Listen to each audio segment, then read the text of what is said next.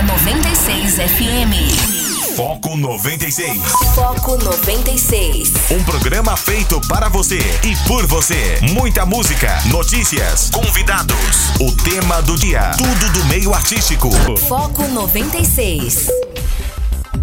Muito bom dia, tá começando o Foco 96 aqui na sua 96 FM, a FM oficial de Goiás.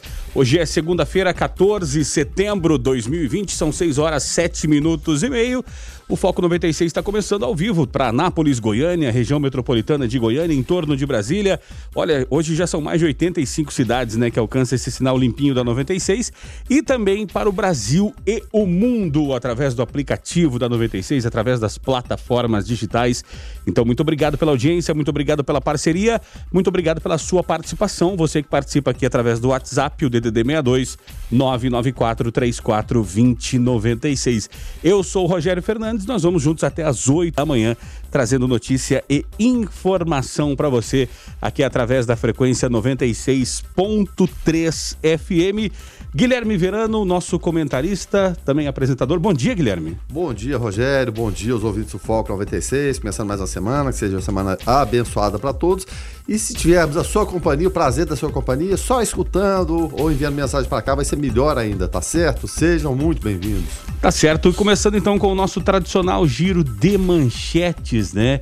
O que, que é notícia nos principais portais do Brasil e do mundo, né? É, com relação, Guilherme Verano, às questões né, é, da Covid-19, Goiás chega a 163.324 moradores contaminados e 3,8 mortes pelo coronavírus, diz a Secretaria é, Estadual de Saúde, né? Também com relação à, questão das queimadas, né? Ali em Goiatuba, bombeiros resgatam bezerro enquanto apagavam incêndio em vegetação. Nós falamos isso na semana passada aqui a respeito da, daquela onça que trouxeram lá do Mato Grosso, né? Para ser tratado aqui em Corumbá, os animaizinhos que sofrem, né? É, com relação a essa questão. E com relação à, à questão policial, olha só, aqui em Goiás, adolescente tenta fugir de abordagem policial com 390 quilos de maconha dentro de carro, diz a PRF. Segundo a corporação, ele foi perseguido por um quilômetro e quando alcançado foi detido. A droga era levada para Ponta Porã, no Mato Grosso, de Ponta Porã, no Mato Grosso, para o Pará, segundo o rapaz disse aos policiais, né? E também com relação à questão nacional, né? É, decisão, decisão judicial impede reabertura de agências do INSS em São Paulo. Isso, Guilherme Fernando, foi um pedido do sindicato e o Instituto retoma atendimento presencial em todo o país, hoje com hora marcada, lógico, exceto agora em São Paulo, por conta dessa decisão judicial. Esses alguns destaques desta segunda-feira, 14 de setembro de 2020. É, o que mais tu destaca pra gente, Guilherme Verano? Na política, o presidente Bolsonaro veta parte de perdão a, dí a dívidas de igrejas, mas sugere ao Congresso derrubar o veto. Ele afirmou em rede social que, se fosse parlamentar, votaria contra sua própria decisão. Na economia, a FGTS emergencial. A Caixa paga trabalhadores nascidos em novembro. Cada trabalhador poderá sacar até R$ 1.045 de contas ativas ou inativas. Restrições de viagem. Estados Unidos liberam voos vindos do Brasil, mas o turismo continua suspenso. A medida vale apenas para quem tem permissão de entrada com portador de green card. Dilema no ensino, voltar às aulas ou não. No Rio de Janeiro, por exemplo, está liberada a volta hoje as atividades nas escolas particulares, a rede privada. A Prefeitura do Rio afirma que na capital outra decisão ainda impede a retomada. E na corrida científica, boa notícia, o teste da vacina de Oxford recomeça hoje. Então, esses são alguns dos destaques para você, ouvinte do Foco 96. Venha, participe. Tá certo. Você pode participar através do 994 34 2096. O Foco 96 está começando agora. Vem com a gente. Foco 96. 6 horas 14 minutos, esse é o Foco 96 aqui na sua 96 FM, a FM oficial de Goiás. Na semana passada nós falávamos aqui, né, no, no Observatório, no Foco, a respeito da reabertura das agências do INSS em todo o Brasil. E aí hoje chega a notícia, Guilherme, que o TRF3, lá em São, em São Paulo, suspende a reabertura de agências do INSS hoje, na segunda-feira, em São Paulo depois de meses fechadas por causa da, da pandemia, né, as agências seriam reabertas todo o país, o desembargador acatou ação de sindicato pela manutenção do trabalho remoto. E aí, Guilherme Verano, como é que fica agora a situação dos beneficiários, das pessoas que precisam do INSS, né? É, principalmente no estado de São Paulo, que essa decisão aqui é no estado de São Paulo. É, o INSS informou que as, as agências, é claro, seguirão fechadas após a decisão judicial e aí fica aquele problema para os que tinham agendado atendimento. Devem desconsiderar e proceder com a remarcação pelo meu INSS ou pelo telefone 135. Agora, o complicado é que o Brasil é, é, enorme, nós entendemos que são situações diferentes, cada município deve entender o procedimento de cada um. É, mas percebe-se assim, uma, uma, uma, falta de coordenação nacional. Será que só lá em São Paulo esses procedimentos é, não estão corretos, não, seriam corretos? É, é, claro, procedimentos de, de higiene, normas de segurança, ou em outros locais do Brasil? Porque parece que o resto está tudo beleza e São Paulo está complicado. Ou então, se você abrir, tá tudo tranquilo, tudo ok. O fato é que não entendemos porque alguns setores abrem, outros não abrem, uns podem, outros não podem, vai aglomerar, não vai aglomerar. O que a gente percebe também é a falta de controle em relação às pessoas parte do poder público, mas chegou um momento que ficou inviável. Simplesmente não dão conta de pegar e falar, ó, tem que ficar em casa. As pessoas não ficam, não obedecem, não usam máscara, fazem festa clandestina e a coisa vai rolando, rolando solta, né? O fato é que foram meses fechados, né, cerca de seis meses, elas começam a reabrir em parte, né, no país para atendimento presencial nessa segunda. É, é, bom frisar também, e aqui a gente está deixando já de lado o caso lá de São Paulo, né? Que é uma exceção. Nessa primeira etapa, as agências atenderão apenas segurados agendados. Se não tiver agendado, não adianta aparecer lá nem para tirar dúvida, porque não vai ser tirada, porque, é claro, vai aglomerar a gente, causar tumulto e não é essa a intenção. É, aí, para reabertura, a portaria publicada na sexta no Diário Oficial da União estabeleceu as medidas de prevenção que deverão ser adotadas. Em um primeiro momento, o atendimento será retomado em mais de 600 das 1.500 agências do país. O Instituto optou por reabrir as maiores agências, que respondem por cerca de 70% da demanda. O horário de funcionamento será das 7 até às 13 horas e priorizando sempre perícia médica, avaliação social, cumprimento de exigência, justificação administrativa e reabilitação profissional. Essa é a informação do Ministério da Economia. Então, é o que a gente falou, né? Algumas podem, outras não podem, as maiores, porque o sistema está tá afogado também, né? Tem muita gente necessitando do serviço. E uma perícia médica, à distância, convenhamos, não tem como. Então fica essa, é, essa situação imprevisível lá em São Paulo, ter essa certeza e a INSS vai recorrer da decisão.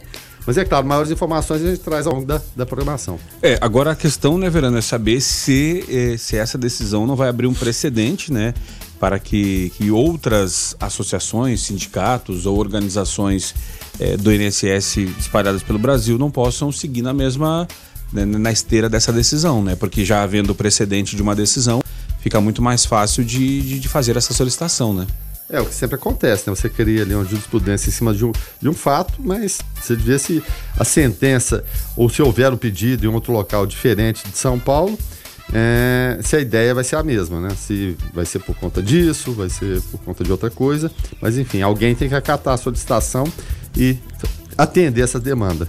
É um processo assim não não tão complicado, mas também não tão célere. Foco 96. Esportes. 6 e 22 momento do esporte aqui no Foco 96. Guilherme Verano, ontem eh, jogos eh, num, num período normal, previsíveis, né? Grêmio Fortaleza, Inter e Goiás, uh, Palmeiras e Esporte, né? E aí, Verano, acontece que o negócio deu uma desgringolada, degringolou, o Inter perdeu, o Grêmio empatou, o Palmeiras empatou e nos clássicos, né? São Paulo e Santos, Botafogo e Vasco, jogos equilibrados, aonde quem vencer estava tudo certo, mas deu ruim pro seu Botafogo, hein, Verano? É, deu ruim, rapaz. Mandou a bola na trave no finalzinho, mas coisas que só acontecem ao Botafogo. O fato é que a décima rodada teve alguns clássicos. Ainda no sábado, o Atlético Paranaense venceu o Curitiba por 1 a 0 Santos e São Paulo empataram em 2 a 2 Marinho entrou em campo e acabou empatando a partida. E que papelão do Volpe, né? É. Pedi pra abrir a barreira e. Abre, abre. Enfim, né? Fluminense 2, Corinthians 1, isso já no domingo.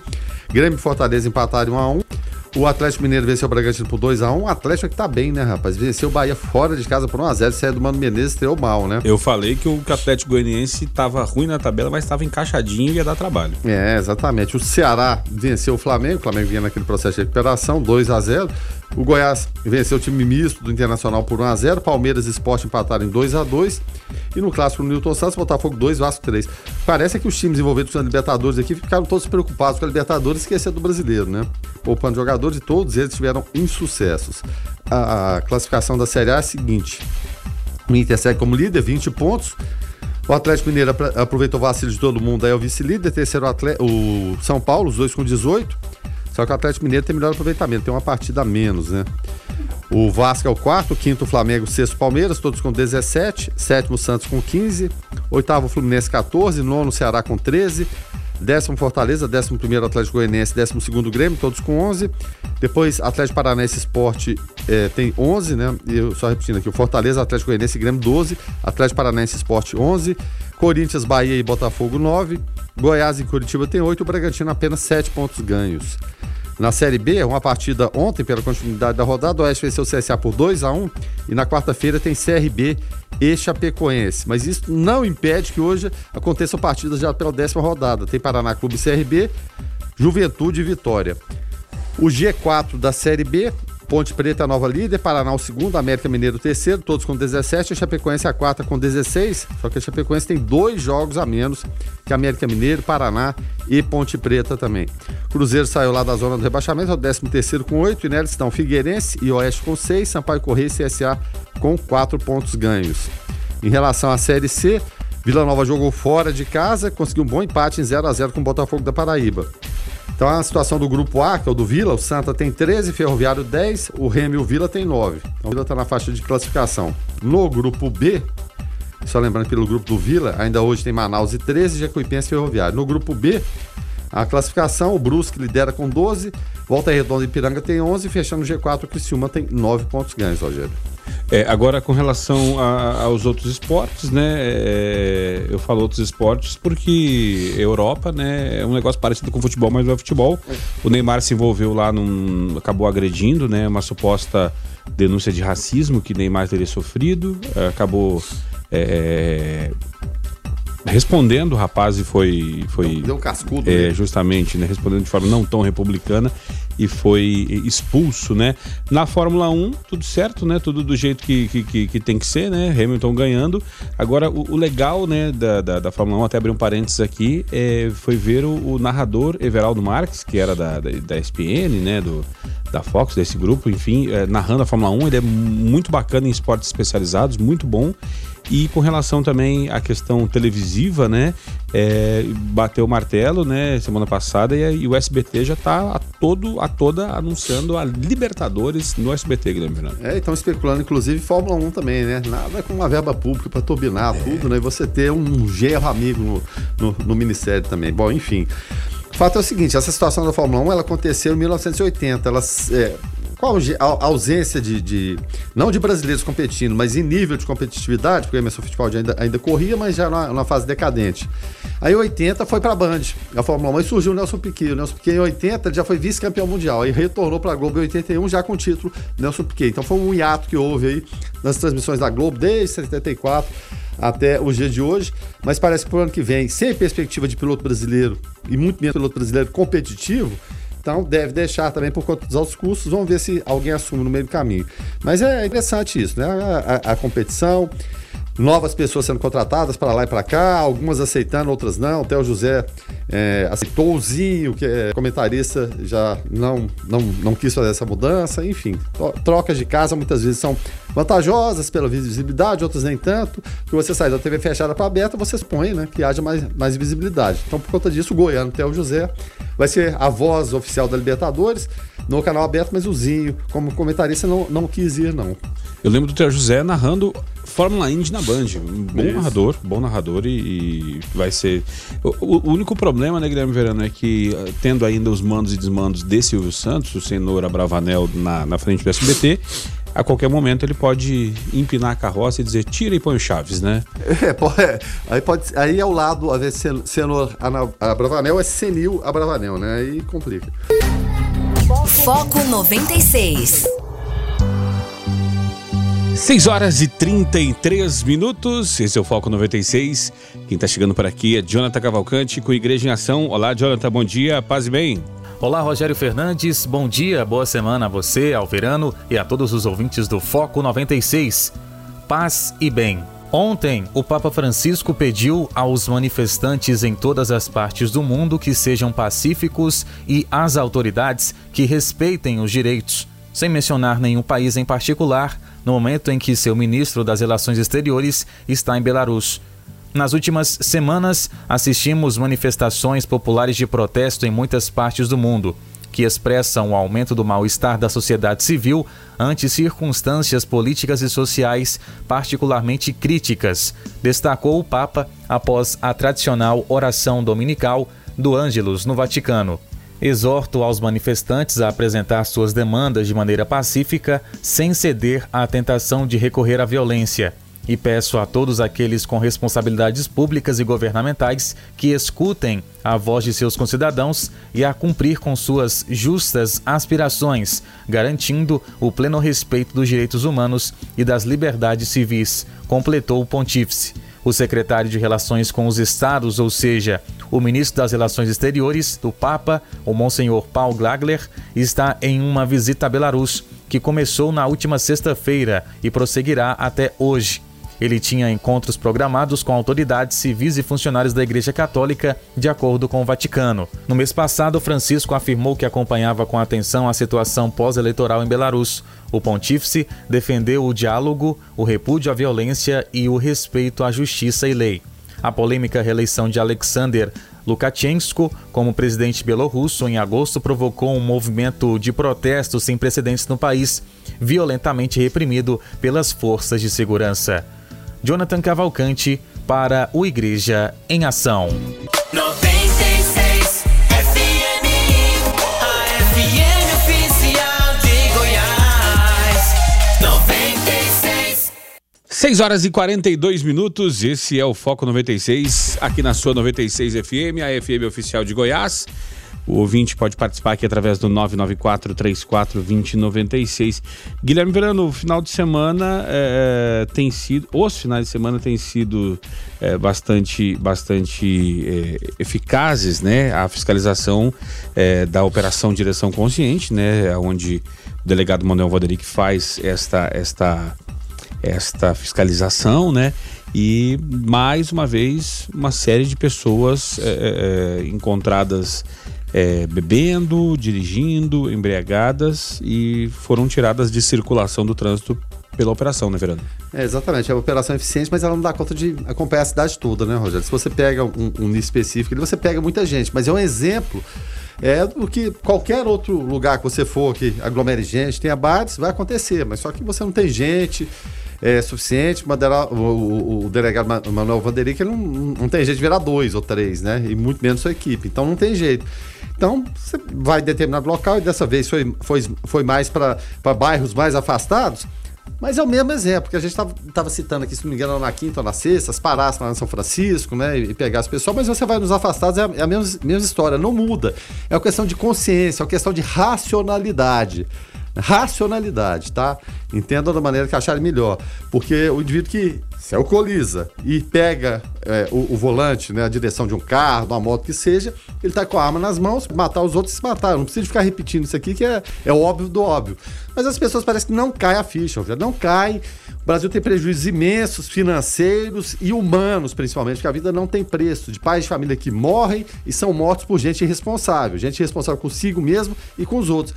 Então, vai falar o quê? Vai falar o quê dessa gente? Tem que ser retirado de circulação. O delegado Manuel Vanderic é, é, disse que por ele seria é, homicídio doloso, né? E não culposo, né? Quem, quem mata no trânsito. O fato é o seguinte: na madrugada de sexta e de sábado, são os números mais recentes que a gente tem. É, foram 33 condutores, mais 5 prisões em flagrante, a Polícia Civil ainda relembra, está né, relembrando que o ano de 2020 está sendo considerado mais violento no trânsito anapolino e o trânsito anapolino mais violento do estado de Goiás. Isso é bacana? Isso é, é, é tranquilo para nós? Não, é mais uma mancha negra. Entre várias que já tivemos, a gente precisa produzir notícias boas. E seria o quê? Morrer menos gente no, no trânsito. E teve um caso, foi até simbólico no meio desse caos, né? Que é essa gente bêbada e dirigindo, né? É, isso quem relata é o delegado Manuel Vanderick. Foi de um motorista que há dois anos atrás ele foi vítima de um condutor bêbado. Aí ele deve ter falado, vou passar pro lado de lá, né? Aí ele foi flagrado completamente alcoolizado e sem a CNH. E aí, será que aprende? Será que a racionalidade vai chegar nesse tipo de, de cidadão? Eu acho muito difícil. Então, já que não chega, tem que chegar a multa, a prisão em flagrante e tirar esse pessoal de circulação. É, é, falando com relação a trânsito, né, sem, sem ter a ver com relação a, a essa operação Direção Consciente, mas estando, estando aqui nas cercanias da nossa cidade, né, é mais um acidente com vítima fatal, né, é, ali na BR-153, na região, do, na altura aí do antigo Clube Lírios do Campo. Uh, o, o condutor vinha sentido Jaraguá para Anápolis e se perdeu ali naquele pedaço ali que a gente não. Assim, tempo seco, pista boa e o cara se perde. Porque quando tá chovendo, né, tem a questão que tem um pedacinho que é aquaplana ali, né? Guilherme Verano, tem que, tem que ver o que, que tem lá, Verano. Algum- alguma coisa tem algum problema ali, porque é um ponto é, de repetidos acidentes. É, algumas imagens, o acidente aconteceu por volta de, de 1h15 da tarde. O condutor ele foi lançado para fora do carro, possivelmente sem cinto, de né? É, mas tem que ver ali o que, que tem ali, porque não, né, o pessoal até brinca, fala, ah, tem uma cabeça de bode enterrada lá. Não, tem algum erro estrutural de engenharia ali que tem que ser corrigido. É, pode ser que tenha, Rogério. Não, eu não, não tem como eu fazer essa afirmação. Né? Eu não vi ninguém da Polícia Rodoviária falando esse tipo de coisa, eles têm, têm esse conhecimento. Há muito, e não estou nem jogando a culpa em cima desse cidadão aí, né? De é, excesso de velocidade da- da- das pessoas, falta de seguir as normas de condução, que parece que estava tava, tava sem segurança, enfim. Mas é- é- a gente lamenta e lamenta muito que a vida tenha sido perdida nessas circunstâncias. É claro que toda uma perícia vai ser feita para descobrir o que está que que tá acontecendo de fato. Se é imprudência das pessoas ou estava na, na velocidade correta, de fato, e, e a, e a pista por algum problema de, de, de construção, alguma coisa que, que o valha, esteja fazendo isso. E é o que você falou, o tempo seco. A época de chuva ali é um local que eu não recomendo para as pessoas passarem, passarem por ali. Agora, o, é, porque evidentemente corta caminho para vários bairros que você sai por ali, facilita muito, muito o trânsito. Só que é, a grande questão é as pessoas que são de fora e passam por ali É, e não é o conhecem, caminho, estão né? circulando, não vão nem entrar em Anápolis e não conhecem aquela, aquela situação ali da aquaplanagem. A aquaplanagem realmente é terrível, então denota ali algum erro de construção, porque se está aquaplanando não é para aquaplanar. Tem, tem algum problema, deveria ser corrigido e os nossos parlamentares deveriam pressionar para descobrir esse tipo de solução.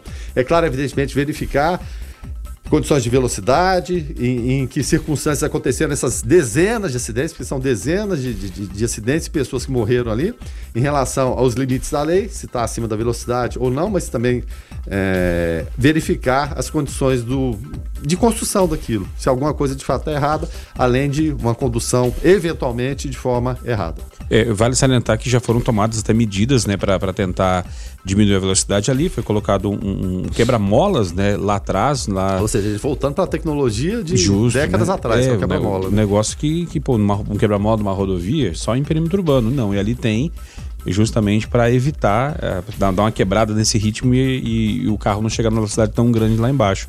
E mesmo assim é, é, acontecem acidentes. Então. É, fica aí a, a dica, né? Os, nós temos deputados federais aqui na cidade, né? Para deputados estaduais para ir e, e- e solicitar, né? é, a reparação, né? Com relação ao, ao, ao DENIT, né? Que é quem cuida da pista ali. É, exatamente, Rogério. E principalmente, enquanto isso não vem, se a placa tá ali, o limite é aquele, siga o limite. A, a, a placa de indicação de velocidade ela não foi colocada ali por acaso. Eu acho que tem que ser tanto. É baseado em estudos técnicos. Então siga a orientação, cinto de segurança o tempo todo, o condutor da frente, o banco de trás, condições do carro, de pneus, ou seja, tudo procure minimizar o risco, minimizar, porque a vítima pode ser a gente, com certeza, pode não, com certeza vai ser a gente, se é, nós temos estradas tão ruins e além de ter estradas ruins, a gente não respeita as devidas condições.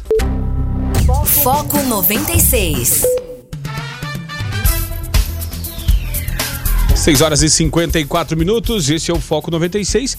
Guilherme, na semana passada nós falávamos né, de eleição americana, né? é, tem o lance da, da, da vacina, né? Que Donald Trump é, aposta né, na vacina antes da eleição. Ah, também, semana passada, o 11 de setembro, né, os, ah, enquanto aqui o pessoal come pastel e, a- e adiciona todo mundo no Instagram e no Facebook, os pré-candidatos lá, o pessoal foi é, é, até as, as, ah, as homenagens né, das vítimas do 11 de setembro. E tem uma outra questão também, Guilherme Verano, que, que segundo Donald Trump tem a ver com a segurança nacional, a questão do TikTok, né, o aplicativo chinês que, que virou febre, né, não só no Brasil como nos Estados Unidos principalmente. Ah, lá atrás, Donald Trump falou que tinha que, que a empresa, a ByteDance, teria que ou seria banida dos Estados Unidos ou venderia o aplicativo. E agora a notícia que chega é que a dona do aplicativo chinês rejeitou a proposta. O prazo era 15 de setembro, amanhã. E aí, Guilherme Verano, como é que faz? Ah, Como é que faz? né? Vamos rejeitar essa, eh, essa queda de braço e, e a Microsoft também tem, tem um limite. Também não, não pode despejar rios de dinheiro porque o presidente Donald Trump quer. Só que aí nesse meio tem o quê? Muitas pessoas perguntam, mas por que a Mi- Microsoft está se interessando pela TikTok? Eles têm um contrato, ou firmaram um contrato com o governo americano para, é claro, segurança né, das, das operações. Imagina as operações do governo americano, principalmente em relação a Forças Armadas. Fizeram um contrato da bagatela, Rogério, de 10 bilhões de dólares. 10 bilhões de dólares. Aí, lá, como cá, tem aquela contrapartida. Donald Trump, tudo bem, assinaram esse contrato. Pô, tudo vocês vão ter que me fazer esse favorzinho aqui, que é banir esses chinas daqui, né? Aí fizeram a proposta. Chineses são bons de negociação também. Não, não, não queremos, né? E aqui não estou colocando nenhum tom pejorativo, não estou imitando ministro nenhum aqui, não. Né? É só para tentar descontrair, desanuviar o ambiente. Então não queremos essa proposta. Então não queremos encerrar as negociações, mas há uma alternativa em relação a isso. Seria o quê?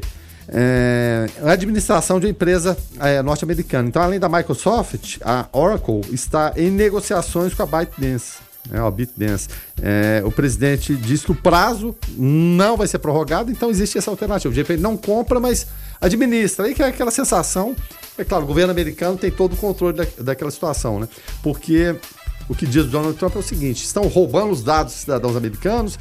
É, os chineses querem tomar conta do mundo, os Estados Unidos podem virar um país comunista, e essa história do comunismo ela não saiu de onde ela está, né? Ela não avançou para lugar nenhum. Então, fica essa queda de braço. É, a oferta foi rejeitada e a Microsoft diz também que, caso o negócio fosse concretizado, teria feito mudanças significativas para garantir que o serviço atendesse aos mais altos padrões de segurança, privacidade e também combate à é, desinformação, que ela impera para todo lado. A Microsoft revelou ainda que em agosto estava buscando um acordo para comprar as operações nos Estados Unidos e também Austrália, Canadá e Nova Zelândia. E o governo norte-americano participava das negociações, acusando a plataforma de ser uma ferramenta da inteligência chinesa, Rogério. Foco 96. 7 horas 4 minutos. Esse é o Foco 96, abrindo agora a segunda hora do Foco 96. Hoje é segunda-feira, 14 de setembro de 2020. Se você chegou agora por aqui, seja muito bem-vindo, tá? Esse é o Foco 96. Nós vamos juntos até às 8 horas da manhã, trazendo notícia, informação para você. Você pode participar através do WhatsApp, o DDD 62994342096. Aqui Rogério Fernandes, Guilherme Verano e o nosso produtor Lucas Almeida eh, também fazendo o programa para você. E quem está chegando agora por aqui é Carlos Roberto de Souza para falar direto ao assunto. Direto ao assunto. A opinião de Carlos Roberto de Souza no Foco 96. Bom dia, Carlos. Bom dia, Rogério, Guilherme Verano, Lucas Almeida e a todos os ouvintes do Foco 96. O governador Ronaldo Caiado, ele pediu ao ministro do Supremo Tribunal Federal, Gilmar Mendes, uma nova prorrogação da liminar que suspende os pagamentos de dívidas que o Estado tem com os bancos, eh, eh, entidades internacionais e com a União. A União é o governo federal, né? Até que a Secretaria do Tesouro Nacional emita um parecer e que haja também uma manifestação definitiva de Gilmar Mendes sobre o estado de Goiás ingressar ou não no plano de recuperação fiscal, que foi criado em 2017 justamente para socorrer estados com dificuldades financeiras, que é o caso, infelizmente, do estado de Goiás. E foi condição imposta pelo próprio ministro Gilmar para a suspensão dessas dívidas, temporária, lógico. Só que o Estado de Goiás, a princípio, ele não cumpriu os requisitos é, é, formais necessários para aderir ao regime. Desde a primeira liminar, concedida em junho de 2019 e que inicialmente valeria por seis meses, mas aí diante de outros pedidos do, do governador, Gilmar já prorrogou o prazo dela por duas vezes. Só que o efeito da decisão vence em outubro e então que passa a ser o mês aí que o qual o estado será obrigado, se não houver se não conceder esse, essa prorrogação, o Estado ele vai ter que retomar os pagamentos das parcelas dessas dívidas, inclusive das acumuladas. E até o momento, as acumuladas geram aí soma aproximadamente 3 bilhões de reais. Por isso, mais uma vez, o governador Ronaldo Caiado e a procuradora-geral do Estado, Juliana Diniz, ela, né, eles pedem a prorrogação. Segundo a procuradora, é, esse pedido também tem o objetivo é, de mostrar que o dever de casa que compete ao Estado de Goiás, ele foi atendido, colocando aí, portanto, o Estado é, de Goiás mais preparado para ingressar no regime de recuperação fiscal. Além disso, argumentou né, também com o ministro que a pandemia agravou mais ainda a situação financeira de Goiás, que deveria receber um tratamento especial mais adequado para que pudesse superar essa terrível crise. É realmente aí uma, uma situação difícil, muito difícil situação financeira do estado de Goiás, pelo que a gente está vendo. Está muito complicado. E a gente ter ideia, eu, recentemente eu comentei, deve para os municípios aí mais de 4 bilhões, agora essa dívida da União e dos bancos aí mais de 3 bilhões, são valores expressivos, né? valores grandes. E o pior é que até agora o governador Ronaldo Caiado ele não conseguiu criar nenhuma estratégia que conseguisse resolver esse problema das dívidas. E ele mostra é, que parece que o único caminho, a única saída é realmente insistir aí em ingressar nesse regime de recuperação fiscal, que a princípio eu não tenho dúvida, vai aliviar essa pressão, né, dessa a pressão dessas dívidas que está nas costas dele aí. E mas só que e depois? Eu, eu não sei, mas torço e espero que o governador Ronaldo Caiado esteja certo nessa estratégia, né? E, e, que consiga equilibrar com isso, né? Consiga equilibrar as finanças do estado de Goiás. Porque, apesar de ser leigo nessa área e sou, acredito que no futuro alguém vai bater as portas do estado de Goiás cobrando essa dívida. Então, se não for, for ele, vai ser alguém para pagar. Então, é preciso que o Estado consiga sair de uma situação, pelo menos que demonstra até agora, de instabilidade econômica muito grande. Espero e torço que a gente consiga. Fiquem todos com Deus, ademã, que eu vou em frente de leve. Foco 96. 96. 7 horas 9 minutos e meio. Guilherme Verano, eu, o, o Carlos na sua coluna fala a respeito dessa dívida, né? A dívida que os estados têm com a União e que o governador Ronaldo Caiado ainda não conseguiu renegociá-la, não conseguiu eh, resolver essa questão. E aí, na, na, no final da hora passada, nós falávamos a respeito dos acidentes que aconteceram aqui na cidade de Anápolis, né? É, na, na, nas cercanias aqui, foi na BR-153, dentro do, do município, mas ali é, é, a pista, né, a BR é uma pista né, federal, né? Então é, o DENIT que toma conta. Mas por estar dentro do estado, o governador, muito bem, poderia chegar e para a União e para o órgão responsável, o DENIT dizer, ô, oh, resolve lá. Tá acontecendo Tem, alguma coisa é, estranha na minha alguma, cidade. É, alguma coisa está acontecendo ali. Na, na, na minha cidade de nascimento, no estado ao qual eu sou o gestor, está acontecendo um problema. Eu exijo que vocês resolvam. Por quê? Porque pagamos impostos. é, de- o- não é de graça que é feito isso.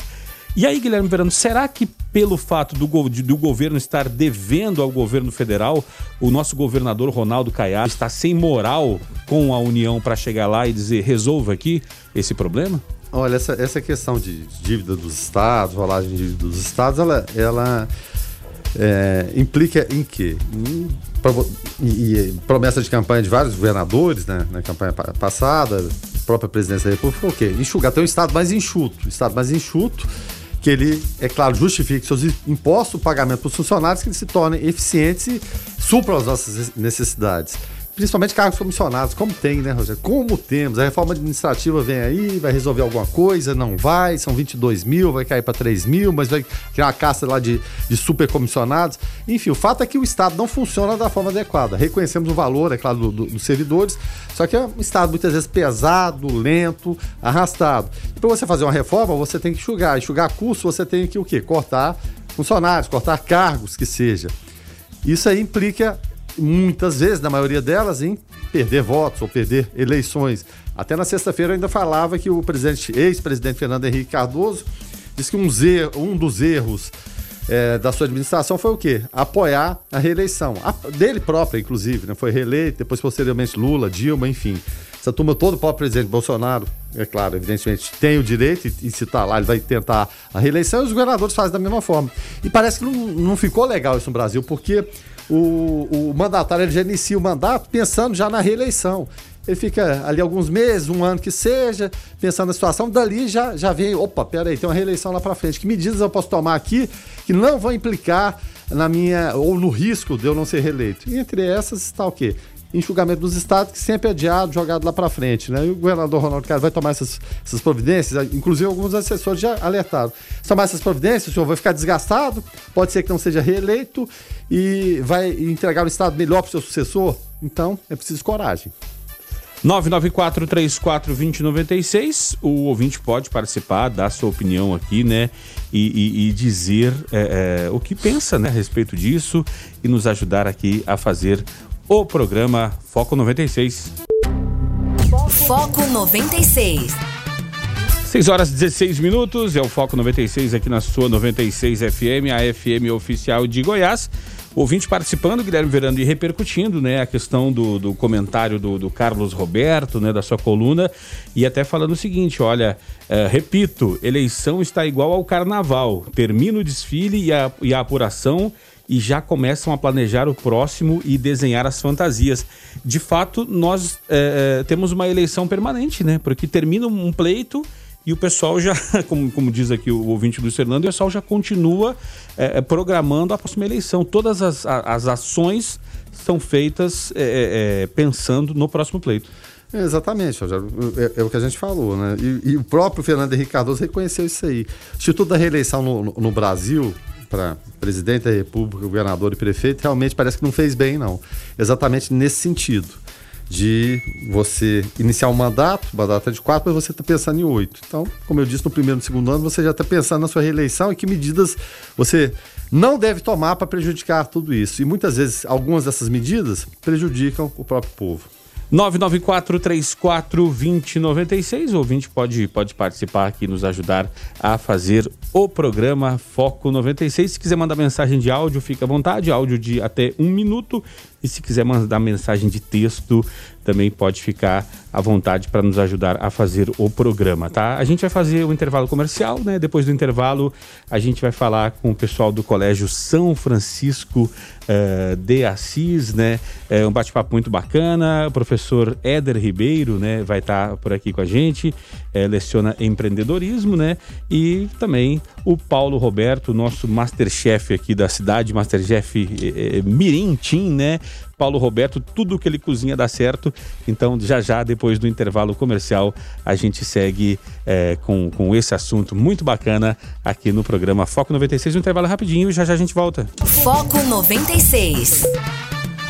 7 horas 25 minutos. Esse é o Foco 96 aqui na sua 96 FM, a FM oficial de Goiás.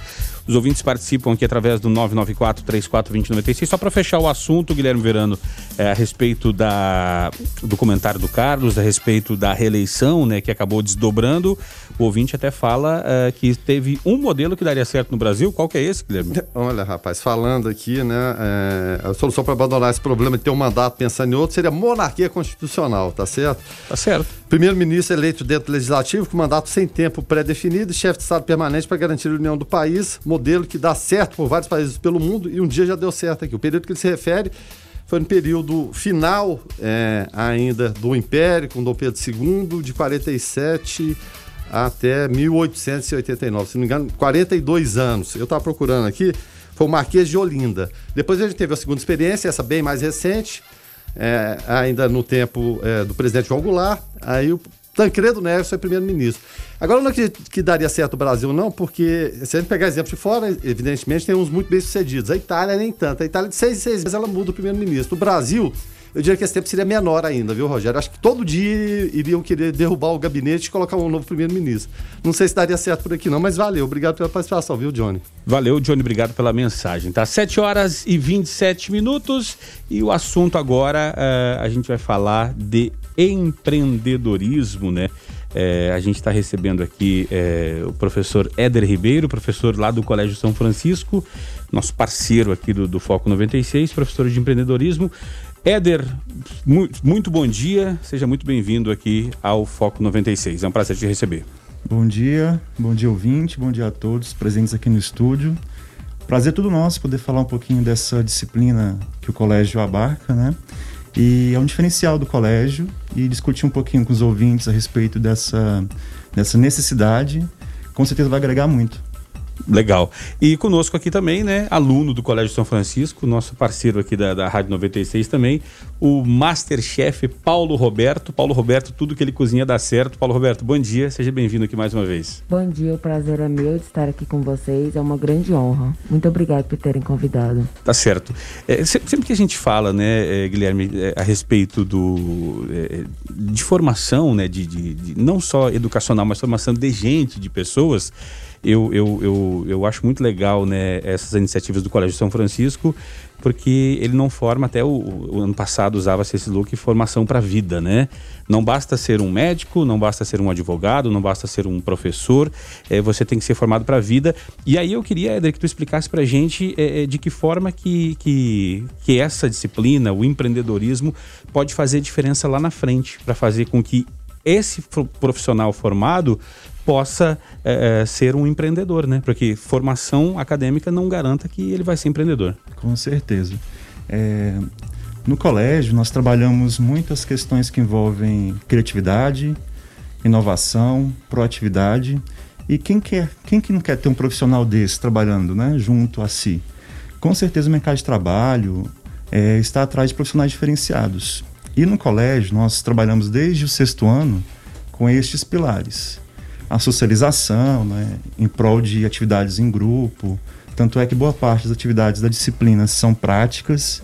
Existe a teoria, sim, mas boa parte delas culminam na prática, porque a gente pensa que o, o ser humano, o indivíduo, e isso vai de encontro ao que o colégio forma, tem que se especializar, tem que observar o mundo que está o que está acontecendo né, no mundo e a partir disso criar ali possibilidades. Então ser inovador, ser proativo é o que a gente busca desenvolver nessas crianças. Guilherme? Éder, bom, bom dia, prazer recebê-lo aqui mais uma vez. A última vez que eu vi o Éder foi na quadra de vôlei, lá, Isso mesmo. lá na quadra do Flavinho, né? Viciado, viciado. É, exatamente. E bom jogador o Éder, né? Bom, é, en- enfim, é, tem-se a noção que o brasileiro, até premido pelas dificuldades do dia a dia, ele tem que se tornar um empreendedor. Só que não basta o querer tornar-se. né? A gente precisa, evidentemente, de dar um di- di- é, direcionamento, descobrir as habilidades específicas da pessoa e de que forma vocês conseguem fazer isso até de forma prematura. Olha, é, de repente o Paulo Roberto ele quer essa área, outra criança quer, um- quer uma outra área, o João quer aquilo, evidentemente o outro quer outra, mas não se ade- adequa àquele perfil. Como fazer esse direcionamento? Que tipo de conversa você pode ter com, com essa turminha ainda, ainda bem jovem? Sim. É, nós não podamos dons, habilidade de forma alguma. Nós temos que observar o que essa criança tem de potencial e ajudar a desenvolver. Por exemplo, no sexto ano, é, um tempo atrás, uma turma que já está mais avançada hoje, nós fizemos uma atividade prática sobre habilidades e talentos. E ali surgiram muitas possibilidades, muitas. E muitos desses alunos, hoje em dia, praticam mais porque eles se descobriram ser bons em tal atividade. Eu me refiro à questão cultural, também o ato de empreender, como o Paulo e assim outros. Temos youtubers que acabaram se destacando nisso aí também. Outros na área esportiva, porque eles foram percebendo o potencial e nós encaminhando, né, dando uma orientação específica para que eles se desenvolvessem. Então, nosso, nossa função basicamente mostrar caminhos, mas eles vão ter autonomia para decidir com certeza. E isso é legal, né? E o, e o professor Éder até eh, citou aqui o, o Paulo Roberto, né? O Paulo Roberto já é conhecido é, já é um popstar da nossa cidade nas redes sociais, né? É, é, todo, né? di- direto eu, eu acompanho nas redes sociais, ele vejo fotos dele com personalidades da cidade, da, da música, da política, enfim, é, cozinhando e fazendo esse trabalho. E isso e é legal ver, né? O, o- fruto, né? a- a- lecionar aquela matéria deve ser muito legal professor e ver os alunos desenvolvendo isso. É, Paulo, é, você cozinha, né? Já, já, já, já tivemos a oportunidade de conversar a respeito disso, é, mas tu, o- o- essa formação que o Colégio São Francisco dá com relação ao empreendedorismo ajuda lá na ponta, na hora que você está cozinhando ou para você fazer o seu marketing pessoal? Sim, ajuda muito, porque para mim, empreendedorismo é inovar, fazer algo novo, fazer diferente. E nas aulas eu aprendi que eu nunca posso desistir dos meus sonhos. E o meu sonho é de ser um grande Masterchef. Tá vendo, Verano? É, e, e trocando ideias, quando você já, já tocou receita, viu tanto que sua cozinha mal ou não? não, o Rogério fala aqui de receitas, mais receitas, só que ele nunca viu, viu uma foto, nunca viu nada, né? Tá vendo só o efeito prático no corpo dele, né? Mas É, é porque diferente, dif- diferentemente do, do Paulo, que cozinha, é, é, cozinha e faz pratos bonitos, né? Eu faço pratos funcionais, né? Ah, tá pratos, certo. a comida trivial eh, não dá para tirar foto, dá para comer legal, mas não dá para tirar foto. Agora a, gente vê, a gente vê eh, essas, essas questões, né? E, e o, o Éder, né? Mesmo sendo professor, né? Quando a gente fala de professor, a gente pensa na, naqueles cabelos brancos, né? Naquele senhor. Por que, que né? você olhou pra mim? O Não, mestre, dos né? cabelos brancos. O senhor é Não loiro, Guilherme. direcionou olhar pro Éder. É, mas a gente vê que o, quase também. é, a gente vê que o Éder é um, um rapaz jovem ainda, mas a- ao longo do tempo, tu, tu, tu, tu viu que isso tá, tá mudando dentro das escolas, as escolas se preocupam mais hoje. É uma tendência para o futuro cada vez mais é, formar empreendedores? Com certeza. É, é o diferencial do colégio. Né? Em Anápolis, nós não temos muitas escolas que trabalham essa disciplina, portanto, é algo que atrai. né? Nós temos muitos alunos que conhecem o colégio pelos atos de empreender, que os projetos têm uma certa visibilidade, a gente busca mostrar isso, mas o mercado ele busca pessoas diferenciadas, proativas, e nós buscamos fazer isso, incentivar os nossos alunos a terem realmente esse que a mais. E, aliás, até faço o convite para as pessoas que estão nos ouvindo, se quiserem conhecer mais sobre o empreendedorismo no colégio, basta entrar em contato, observar as redes sociais do colégio, tem vários trabalhos lá publicados para vocês se atentarem um pouco mais sobre esse assunto. E o colégio ele traz essa inovação. E a gente busca cada vez mais ter exemplos como o do Paulo, para que eles consigam realmente almejar os objetivos. Né? E nós vamos orientar para que isso aconteça. Guilherme? O o Éder, se não me engano, é professor de geografia também? Também, geografia. E, e até fazendo esse, fazendo esse link, porque a geografia está cada vez mais to- tomando uma, uma posição muito importante, às vezes em questões geopolíticas aí. De que forma isso pode influenciar, no- o- analisando o aspecto de cada país? E o Brasil está sempre naquela, ah, não, o, Bra- o Brasil é um país de terceiro mundo, mas ninguém sabe onde fica o segundo mundo. Todo mundo fala do primeiro e do terceiro mundo, mas o segundo, ninguém, quem, quem seria o segundo mundo, afinal? Mas a, a geografia pode, é claro, essa experiência que você tem no dia a dia, trazer indicativos de caminhos a seguir, do que se vê lá fora, do que pode dar certo aqui também, Éder? Com certeza. Eu vi uma pesquisa um tempo atrás que falava sobre um ranking de países empreendedores. E a gente não pensa que o Brasil é um dos principais, e realmente está. Está entre os principais. Nós temos pessoas muito criativas, basta observar que, com certeza, na família de, de vocês ou do ouvinte, tem alguém que tem sim uma história empreendedora, que aconteceu um sucesso a partir do nada, de algo muito simples. Então, nós lideramos sim essa questão de empreender mundialmente. A questão é que nós ainda temos que estruturar a questão burocrática. Boa parte dessa, desse ato de empreender é mais informal. Então, boa parte está na informalidade. A ideia, então, junto a órgãos públicos, por exemplo, ou instituições eh, privadas, é tentar dar um caminho para que esse pequeno empreendedor, boa parte deles não tem uma instrução, uma grande capacitação, para que ele consiga ter sucesso. Aí entram órgãos interessantes, como por exemplo o Sebrae. O Sebrae já faz uma parceria há muito tempo com relação a fomentar a, o empreender, fomentar pequenos negócios, e é uma dica, inclusive, né? buscar orientação é sempre importante. O Brasil, em termos mundiais, então, se coloca como um país pensante com relação a empreender, mas faltam políticas públicas. para incentivar. 994342096, você pode participar, nos ajudar a fazer o, o Foco 96. A gente vai tocar uma música aqui e depois do intervalo a gente volta falando mais de empreendedorismo, professor Éder Ribeiro e também o Paulo Roberto, Masterchef aqui da nossa cidade. Foco 96. 7 horas 45 minutos, esse é o Foco 96 aqui na sua 96 FM. Hoje recebendo né, o Éder Ribeiro, professor do Colégio São Francisco, professor de empreendedorismo. Recebendo também o Paulo Roberto, Masterchef aqui da cidade, aluno do Colégio São Francisco. Paulo Roberto, tudo que ele cozinha dá certo. Lucas Almeida tem uma pergunta para os nossos convidados, Luiz? Sim, Rogério. É, em relação à questão da pandemia, Éder, a gente sabe que o novo normal fez com que nós muda- mudássemos as nossas atitudes, principalmente na forma de lecionar, também na forma de aprender. E aí, é, como o pre- empreendedor deve se comportar na pandemia, é, diante dessa nova situação em que a gente teve que se adaptar? O qual é esse novo normal para o empreendedor que, que quer empreender nesse momento? Sim.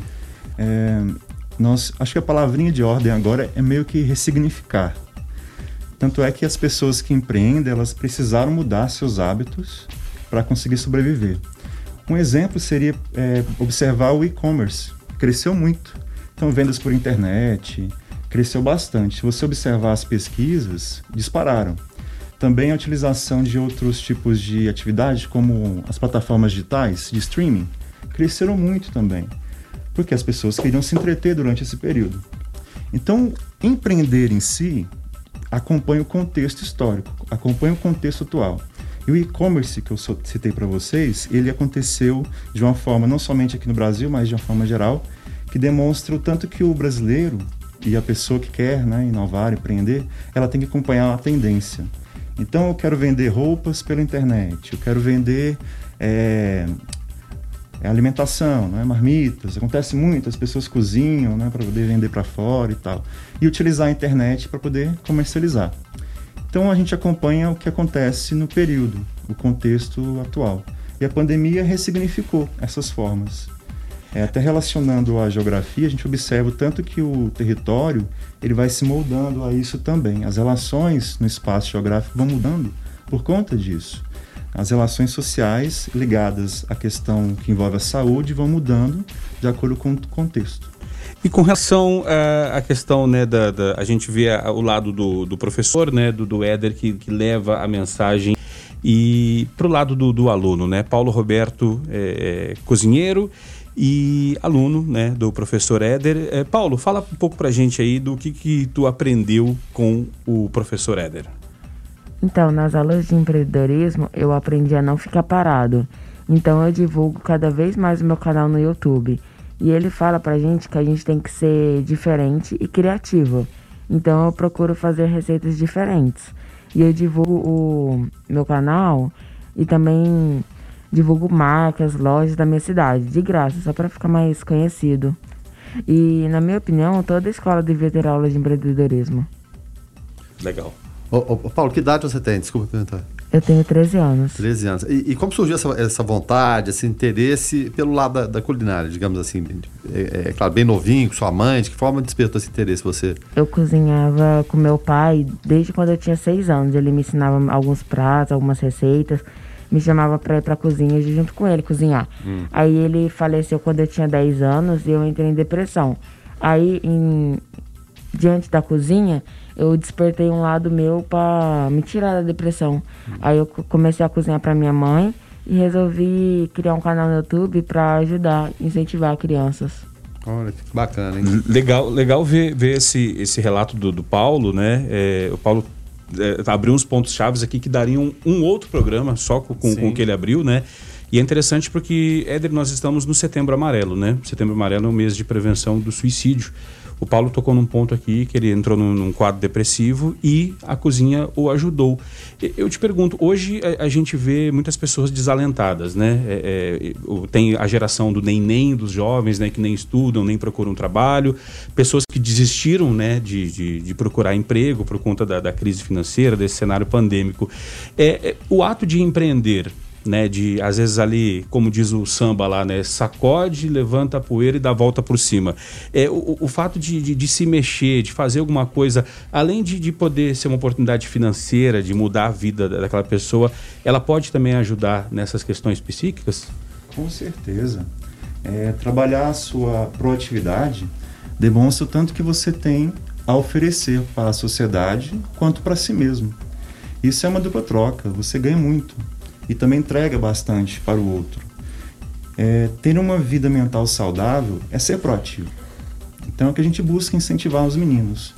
E o Paulo ele tem demonstrado isso. Nós acompanhamos desde o início da, da inscrição do canal no YouTube.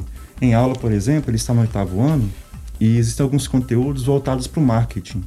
Nós trabalhamos publicidade, produção de slogan, é, propaganda, jingle, tudo. E ele utiliza muito do que ele aprende para poder melhorar o seu negócio, que não deixa de ser, né? O Sim. empreendimento é um negócio, um negócio sim que a curto e a longo prazo tem objetivos, né, Paulo? Inclusive, pensando nesse contexto, a gente convida a todos a pensarem e também repensar o seu dia a dia. Será que eu estou empreendendo na minha vida ou não? Será que eu posso começar um negócio próprio? Será que no trabalho que eu tenho eu empreendo? Porque existe outro conceito que é o tal do intraempreender. É você onde você está, já ocupando algum cargo, fazendo algo já. Trabalhando, melhorar. trabalhando de forma no regime CLT. Sim, tam- ou também de forma Sim, informal, não- sem problema. Mas buscando valorizar aquilo que você já tem. Aí voltamos à questão psíquica, né? A saúde mental.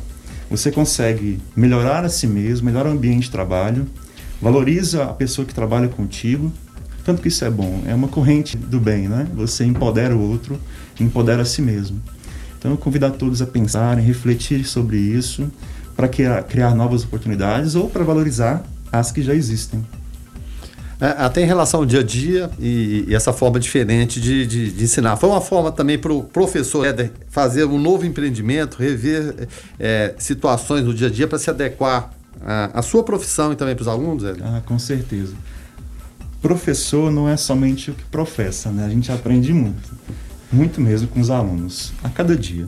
E vendo os exemplos que a gente tem observado, nós ressignificamos o ato de também trabalhar, o ato de você dedicar-se à profissão. E isso é uma melhoria contínua. E a maturidade, inclusive. A cada dia a gente vai repensando sobre, esse, sobre essa possibilidade. Quanto ao empreender na minha vida, eu tenho pensado muito, aliás, também convido a todos a refletirem sobre isso, porque o Brasil é um país que não tem essa tradição de investir. Investir também é empreender. Eu me refiro ao mercado de finanças. Todo mundo sabe que nós temos uma tradição muito ligada à questão da poupança, né? E isso não é algo tão rentável hoje em dia. Então, pensar em uma forma de ressignificar o seu dinheiro, investir em ações, investir em fundos imobiliários, ou seja, renda variável. Isso é uma forma também de você empreender na própria vida. Requer estudo, requer determinação, mas também é uma maneira de você ressignificar o seu, a sua renda, por exemplo. Agora, é, é, assim, Éder, é, a gente fala, né? A gente está falando lá da, da formação lá na base, né? O, o exemplo aqui é o Paulo Roberto com 13 anos que aplica isso é, na, na sua vida, né? De forma já imediata. Mas aí, para aquele adulto que está nos ouvindo, está indo para o trabalho agora, é, tem gente que está com fone do ouvido ali no, no ônibus indo para o DAIA trabalhar. E aí ele tá lá às vezes e muita gente tem o sonho, né? Não, a hora que eu sair desse emprego, eu vou empreender. Eu vou montar um negócio, eu vou ser dono do meu nariz, eu, eu quero folgar final de semana, enfim, cada um tem o seu, o seu porquê. Só que acontece muito das pessoas, às vezes, saírem e quebrarem a cara, né? Quebrar por quê? Porque é a primeira experiência como empreendedor. Eu te pergunto, lá dentro da empresa já, é, como empregado, a pessoa tem como ah, passar a ser um, um- um virtual empreendedor? Eu falo assim, é, é, olhando o seu trabalho com a visão de dono, para poder já começar a praticar ali e para quando ter oportunidade de empreender, já ter é, erros e acertos e, e- e, assim, usar da, da estrutura da experiência da empresa, que ele é empregado, para depois poder ter uma experiência melhor no seu empreendimento? Sim. É, eu acredito que nós nascemos empreendedores, porque nós vamos aprendendo que é necessário sermos dinâmicos. Se ficarmos parados, nada acontece. Então, se capacitar, se instruir com relação à informação, é, entender que existem órgãos que te ajudam a empreender. Nós citamos o Sebrae. Daqui a alguns meses, se eu não me engano, na prefeitura vai abrir um, um grande órgão público gratuito que vai fomentar o empreendedorismo na cidade. É algo bem interessante. Inclusive, a gente busca uma parceria com a escola, né, para poder trabalhar essa questão com os meninos. Então, existem algumas maneiras de você empreender e crescer dentro daquilo que você observa no mercado. Uma dica interessante é que, se você vai investir dinheiro, não invista tudo aquilo que você tem. Tem uma reserva de emergência. Até mesmo para investir no mercado de bolsa de valores, ações, é necessário você ter uma bolsa de emergência, uma reserva de emergência. Porque você não pode comprometer todo o seu Sim. patrimônio. né? Isso é algo a se pensar. A partir disso, estruturar o pensamento, fazer um plano de ação estratégico, é, o que eu vou fazer, qual é a ação, qual é o mercado, qual é o meu público que eu quero atingir, para aí sim realmente ir atrás e colocar em prática. O professor Éder falou de público a atingir, né? E aí, para a gente até poder, poder encerrar, o Paulo Roberto é, é, cozinha, é, é, divulga algumas empresas parceiras e tem lá os seus canais nas redes sociais, né? Paulo, divulga aí para o pessoal, para o pessoal poder te seguir lá. Então, o meu canal no YouTube é Masterchef Paulo Roberto e no Instagram Masterchef Paulo. Então já siga e ativa o sininho. Então, se procurar lá Paulo Roberto, vai ver é, é, o rostinho do Paulo aqui. Ele sempre está com a, né, com a- ali com a, com a indumentária do, do- do cozinheiro, né, a, a touquinha ali. eu- eu- agora eu não sei se o nome é correto. É doma. Doma, doma, justamente, né? Ali o seu, seu jaleco, seu avental ali. Então é muito bacana. Paulo, obrigado, tá? E eu já te sigo lá nas redes sociais e aí vou fazer o convite pro pessoal te seguir lá pra gente ter um representante logo logo aí do da cidade de Anápolis no- nos programas aí Masterchef, Bake Off aí e poder ver você lá representando a nossa cidade. Obrigado, até a próxima, tá, Paulo? Muito obrigada, até a próxima. Professor Éder Ribeiro, professor de empreendedorismo do Colégio São Francisco, muito legal o bate-papo, é bacana ver é, a sua visão e ver a experiência que tu trouxe da, né, da tua área né, como professor de geografia para essa matéria, muito legal. Parabéns ao Colégio São Francisco e obrigado pelo bate-papo e até a próxima, Éder. Eu agradeço, estamos à disposição para qualquer eventual dúvida, algum, algum tipo de esclarecimento. E o colégio está aberto para as famílias conhecerem, é, entender um pouco mais sobre essa disciplina, assim como os outros diferenciais. Tá certo. A gente vai ficando por aqui então, encerrando o programa. Deixa eu agradecer o ouvinte que nos ajudou aqui através do 994-34-2096. Guilherme Verano, segunda-feira, né? O pessoal aí se movimentando politicamente. Eh, ao longo do dia a gente vai dando aquele F5, vai dando aquela atualizada e no observatório vai ter mais informações. Mas se tiver alguém sendo preso agora, Guilherme Verano, pode, pode, pode falar aí. Não tem ninguém sendo preso, não, mas tem sendo demitido, viu, Rogério? O presidente da FUNAST, Luciano Querido, parece que não é tão querido assim. E ainda mais, ele é relacionado a Carlos Bolsonaro. Aí causa mais estranheza ainda a sua demissão, né? Ele foi demitido nessa segunda-feira, seu lugar foi nomeado um coronel, o Lamartine Barbosa Holanda. Onde vai mal, vamos colocar um militar que talvez vai dar certo? Bom, é o caminho que eles acham, né? Mas infelizmente a gente vai seguir nessa linha, viu, Rogério? Abraço e até logo mais para todos. Tá certo. Eh, Lucas, então até amanhã. Qualquer informação tu, tu traz aí pra, pra audiência da 96.